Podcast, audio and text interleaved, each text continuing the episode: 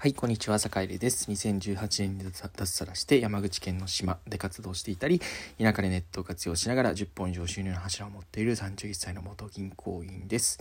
えー、さて今日は、えっと、集落で頑張る意味というテーマでお話をしようかなと思います。えっと、結論から言うとね、あの、今個人の時代とかってよく言われたりするじゃないですか。まあ、あの会社だったり、まあ、組織で、えー、やっていくというよりも、まあ、なんていうかね個人で、まあ、生きていくみたいなこう時代っていうふうに言われてるんですけど、まあ、ちょっとね厳密には違うんじゃないかなっていうふうに思ってるんですよね。うん、っていうのが、えっとまあ、結論から言うとあの、まあ、気の合う仲間と集落を作って、えっとまあ、やっぱりね組合みたいなものを作って、えー、生きていく。うん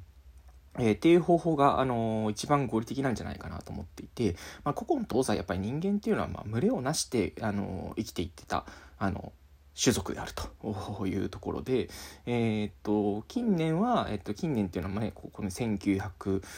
年代に入ってからぐらいですよね。1900年代に入ってからというものを、まあ、産業というものができて、えー、まあ、会社というものができて、えー、人が雇われて、えー、働いていくみたいなねあの価値観っていうのが出てきたんですけど元来、えーと、人間っていうのは、まあ、て言うかねあのその土地土地の、えっと、特性とか、えー、に合わせて、えっとまあ、群れをなして、まあ、農耕民族が農耕をして、えー、漁民は、えっとまあ、あの魚を取ったり海藻を取ったり、えー、で狩猟民族は、えっとまあ、狩猟してというような感じで生きてきたという感じが、まあ、人類の歴史の中、まあ、長いわけですよね。うん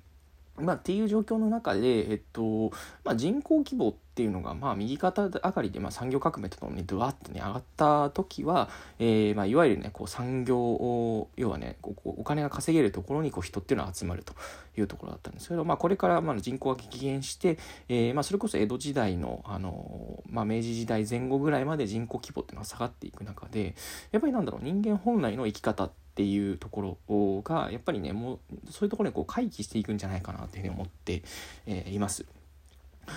まあね、いきなりまあ、なんていうかね、あの、明治期以前になんかこうね、文明も衰えてみたいなことはないとは思ってるんですけど、やっぱりね、なんていうかね、あの、生活はあんまりこう、おろそかにしない方がいいかな。まあ、生きる活動と書いて生活ですよね。っていうふうに思っていて、まあ、そういう文脈からすると、やっぱりね、なんていうか、こう個人で、もう完全に人間一人個人で生きていくっていうことって、まあ、土台不可能だと思うんですよね。うん、なんだ個人でこう生きていく力をつけるんだみたいなね。うん、結局何かしらのこう群れには属するわけで、まあ、例えばなんだろうなえっとうん、もう個人事業主だったりフリーランスであったとしても、えっとまあ、動画編集なら動画編集だったりとか、えー、あるいは、えっとまあ、プログラミングだったらプログラミングだったりとか、うん、あとはなんかこう地域で産品を作ってんだったら、まあ、そういうことをやってる人だとか、まあ、似たようなことをやっている人、まあ、やりたい人があの今ってねあの、まあ、インターネットというものを介してつながりやすかったり、えー、まあ本当にねあの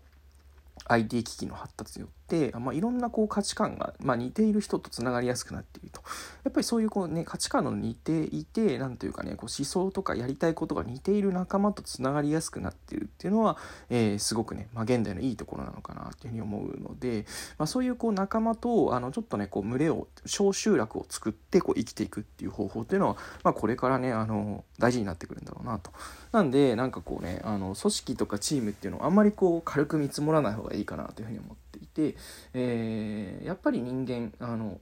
他者との関係性っていうのを大事にしながら、えー、自分がねどういうふうに動いたらまあなんていうかねチームにとって役に立てるかとか集落にとって役に立てるかみたいなことをやっぱり考えていく必要があるのかななんていうことを思っていると。いう感じですね。なんでまあ集落とか、まあ、チームとか、えー、まあ自分が、えなんとなくこうないいなと思ってる人たちとの、えー、コミュニケーションみたいなっていうのは改めてこう大事にしていった方が、まあ、結局ねあの翻って自分のためになるのかななんていうことを思う今日この頃であるという話でございます。はいというわけで皆さん今日も良い一日をお過ごしください。それでは。